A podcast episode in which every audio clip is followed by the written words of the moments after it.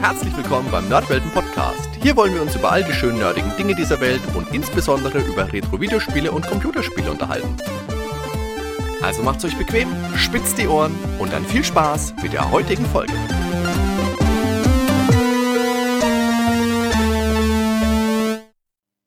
Hallo und herzlich willkommen zurück beim Nerdwelten Podcast. Ich habe vor kurzem den alten C64 meiner Eltern vom Dachboden geholt, habe nochmal geguckt, ob da noch alles so funktioniert. Macht's Gott sei Dank auch. Und dabei natürlich auch die ganzen alten Disketten, die ganzen alten Spiele nochmal durchgesehen, die ganzen schönen alten 5 ein Viertel Zoll Disketten und dabei natürlich auch etliche Spiele nochmal ausprobiert, nochmal geguckt, wie rustig meine Skills inzwischen geworden sind. Das Problem ist natürlich auch, dass ich keinen ordentlichen Joystick mehr dafür hatte. Ich habe noch ein paar alte Quickjoy Joysticks, das, die sind auch ganz okay, mit denen kann man schon gut spielen, aber es sind einfach keine Competition Pro. Ich habe mich dann online auch nochmal umgeschaut. Es war ja lange Zeit so, dass man den Competition Pro als USB-Joystick nicht mal so, nicht mehr so wirklich gut bekommen hat. Es gab mal eine Weile einige Ausgaben, die hatten ein paar Spiele mit drauf installiert, aber dann seit einer geraumen Zeit habe ich den Joystick immer nur zu horrenden Preisen auf irgendwelchen Online-Plattformen gesehen, gedacht habe, nee, nee das kann es einfach nicht sein. Hab dann aber zufällig vom Jörg Langer einen schönen Podcast gehört, wo er eben über den Competition Pro Extra gesprochen hat. Für 30 Euro bei diversen Online-Plattformen wieder zu erstehen. Da wären theoretisch auch einige Spiele mit dabei, die man sich dann nach Online-Registrierung, glaube ich, noch runterladen kann. Habe ich alles nicht gemacht. Mir ging es nur um den Joystick. Den habe ich jetzt hier wieder mit angeschlossen USB an meinem Raspberry Pi und bin hellauf begeistert. Das ist ein super Joystick, mit dem kann man auch die Spiele wieder ordentlich spielen. Und heute in dieser Episode soll es wieder um zwei C64-Spiele gehen, die äh, zumindest für mich ein grob ähnliches Thema haben. Und zwar sind es in diesem Fall zwei Spiele, die in einem tropischen Setting spielen. Und das erste Spiel ist Jungle Hunt, ursprünglich als Jungle King in den Arcades erschienen, von Taito aus dem Jahr 1982 für das dann auch diverse Ports erschienen sind für Atari 2600, für den 5200, den C64, den Apple II. Es gab eine Neuauflage in der Tato Legends Sammlung aus dem Jahr 2005 für PlayStation 2, Xbox und Windows. Da ist unter anderem auch der Klassiker Bubble Bobble mit dabei. Die Besonderheit von Jungle Hunt war, dass es eines der ersten Spiele waren, die gescrollt sind und noch dazu ungewöhnlicherweise von rechts nach links. In Jungle Hunt spielen wir einen Forscher mit passender Kleidung und Tropenhelm natürlich, der die Damsel in Distress vor dem Kochtopf einer Bande hungriger Kannibalen retten will. Das Spiel teilt sich dabei in vier Level auf. Im ersten Level schwingt man sich in Tarzan-Manie von Liane zu Liane beziehungsweise von Seil zu Seil und versucht dabei die Sprünge so zu timen, dass man nicht in den Abgrund stürzt. Im späteren Spielverlauf wird dieser Level noch ein bisschen erschwert, indem dann noch heimtückische Äffchen an den Lianen hängen. Level 2 verlagert das Setting dann aus dem Urwald in einen Fluss, der durchschwommen werden will. Das Ganze wird erschwert durch Krokodile, Quallen und einem begrenzten Sauerstoffvorrat. Gott sei Dank ist unser Held mit einem Messer bewaffnet, mit dem er sich zur Wehr setzen kann. In Level 3 hat er dann wieder trockenen Boden unter den Füßen. Diesmal muss er einen steilen, grasigen Hügel erklimmen, wobei er sich von oben herabrollenden Felsbrocken in Acht nehmen muss, die er entweder überspringen kann oder sich ducken kann, um ihn auszuweichen. Und nach dieser Hüpfeinlage steht auch schon das große Finale am Kochtopf an. Das Mädchen hängt darüber, der Held muss sie erreichen und somit retten. Die Kannibalen dagegen wollen den Helden mit den extra großen Schaschlikspießen aufspießen. Von Jungle Hunt gab es ursprünglich drei Versionen. In der allerersten, das noch Jungle King hieß, spielte man einen äußerst stark an Tarzan angelehnten Helden. Daher kam es dann auch zu einer Klage der Erben von Edgar Rice Burrow, dem Tarzan-Schöpfer, sodass das schleunigst abgeändert wurde. Es gibt dann noch eine Version namens Pirate Pete, die verlagert das ganze Setting in eine Piratenwelt. Man spielt da einen kleinen Piraten, der seine Freundin retten will. Das Spiel bleibt aber von den Leveln mehr oder minder genau das gleiche. Nur Pirate Pete soll einen höheren Schwierigkeitsgrad besitzen. Das kann ich jetzt nicht beurteilen, denn Pirate Pete habe ich nicht gespielt. In den Atari-Versionen von Jungle Hunt bekommt der Held auch einen Namen, nämlich Sir Darley, und die zu rettende Dame ist seine Gattin Penelope. Ob die Eheleute Dudley jetzt auch zwei Jungs namens Bubba Ray und Devon haben mit einem Fable für Tische, wird dabei leider nicht näher erläutert. Ich habe da noch einen Test gefunden aus der Powerplay 287 von Martin Gaksch. Wie gesagt, aus dem Jahr 1987, da war Jungle Hunt ja auch schon fünf Jahre alt. Und allzu gut kommt es in diesem Test auch nicht weg. In der Powerwertung bekommt es gerade mal eine 4 von 10 möglichen Punkten. Aber zumindest die Überschrift von Martin Gaksch Rezension finde ich heute immer noch sehr treffend. Er schreibt nämlich veraltet, aber lustig.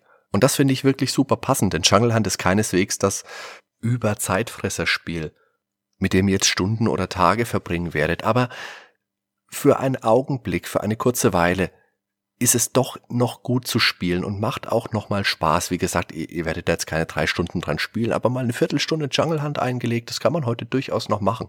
Ansonsten sagt er noch, man merkt Jungle Hunt an, dass es schon vor vier Jahren programmiert wurde. Ähm, für mich gehört es nicht zu den Klassikern, obwohl die Spielidee ganz nett ist. Die Grafik ist bestenfalls Durchschnitt. Das ist schon alles wahr. Wie gesagt, das war damals schon vier, fünf Jahre alt, 1987. Da hatte die Spieleindustrie schon Quantensprünge gemacht in der Zwischenzeit. Mir persönlich ist Jungle Hunt in sehr guter Erinnerung geblieben und es ist auch eines der Spiele, die ich für mich stark mit dem C64 verbinde, weil ich das wirklich oft gespielt habe. Selten mal durch. Das habe ich dann erst am Ende meiner C64-Karriere wirklich geschafft, weil ich den letzten Level relativ schwierig fand mit den Kannibalen, die mit den Speeren zugestoßen haben, wenn ich so weit dann überhaupt gekommen bin. Aber ich kann mich dran erinnern, dass ich es dann auch einmal geschafft habe. Ebenfalls in tropischen Gefilden angesiedelt ist Aztec Challenge von Paul Norman. Paul Norman hat ja mehrere Spiele programmiert, unter anderem auch Forbidden Forest oder den Qbert-Clone Slinky. Von seinen Spielen habe ich selbst aber nur Aztec Challenge gespielt und wie Jungle Hunt ist auch das eines der Spiele, die ich wirklich sehr, sehr stark mit meiner C64-Zeit verbinde. Aztec Challenge versetzt uns in die Lage eines jungen Azteken, der den Göttern zu Ehren geopfert werden soll und sich statt Hurra eher äh, Nein danke denkt. Und so versucht er in sieben Leveln doch noch dem Opferaltar zu entkommen. Ganz nett ist, dass vor jedem Level ein kurzer Erklärbildschirm eingeblendet wird, der zum einen zeigt, welchen Namen der nächste Level trägt und wie die Steuerung funktioniert, was man da genau erreichen und was man machen muss. Der ikonische erste Level heißt The Gauntlet. Man sieht unseren Helden in der Mitte auf eine große Pyramide zulaufen, die immer größer wird, je näher wir ihr kommen. Die Schwierigkeit besteht jetzt darin, dass links und rechts vom Bildschirm als Thekenkrieger stehen, die Speere nach uns werfen. Das Ganze passiert ziemlich flott und wir müssen durch geschicktes Reagieren ausweichen, entweder darüber springen oder uns wegducken. Ich fand dabei immer die Animation ganz witzig, wenn sich der Held geduckt hat und dabei trotzdem weitergerannt ist. Der nächste Level heißt einfallsreich The Stairs und hier erklimmt ihr also die Treppen des Tempels, wobei von oben Steinquader herabrollen. Das erinnert ein klein wenig an den dritten Level von Jungle Hunt, nur lauft ihr eben hier nach oben und nicht zur Seite. Im dritten Level seid ihr dann am Tempel angekommen, deswegen heißt Level 3 auch The Temple, in dessen Inneren von oben Speere und Steine herabfallen. Dazu gibt es Falltüren im Boden. Ihr könnt entweder ausweichen oder springen. Level 4 heißt The Vermin, The Vermin zu Englisch das Ungeziefer. Weiter geht's durch die Korridore, während von oben diesmal eben Ungeziefer fällt. Ich musste dabei immer ein bisschen an die Ungeziefer-Szenen aus den drei Indiana Jones Filmen, ja, drei Indiana Jones Filmen denken. Im ersten Teil mit den Schlangen, im zweiten Teil mit den Käfern und im finalen dritten Teil mit den Ratten. Level 5 heißt Hoppert's Tech The Tiles und hier machen wir uns jetzt endlich auf den Weg zum Ausgang des Tempels. Für diesen Level hat sich Paul Norman das spaßigste aller Spielprinzipe ausgesucht. Zufallsgeneriertes Trial and Error. Yay!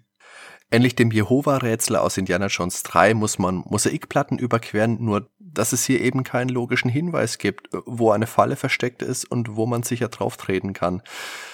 Ja, gutes Spieldesign geht einfach anders, das kann man nicht schön reden. Der vorletzte Level heißt Piranhas und Ihr werdet es nicht glauben, aber hier muss ein Fluss durchschwommen werden.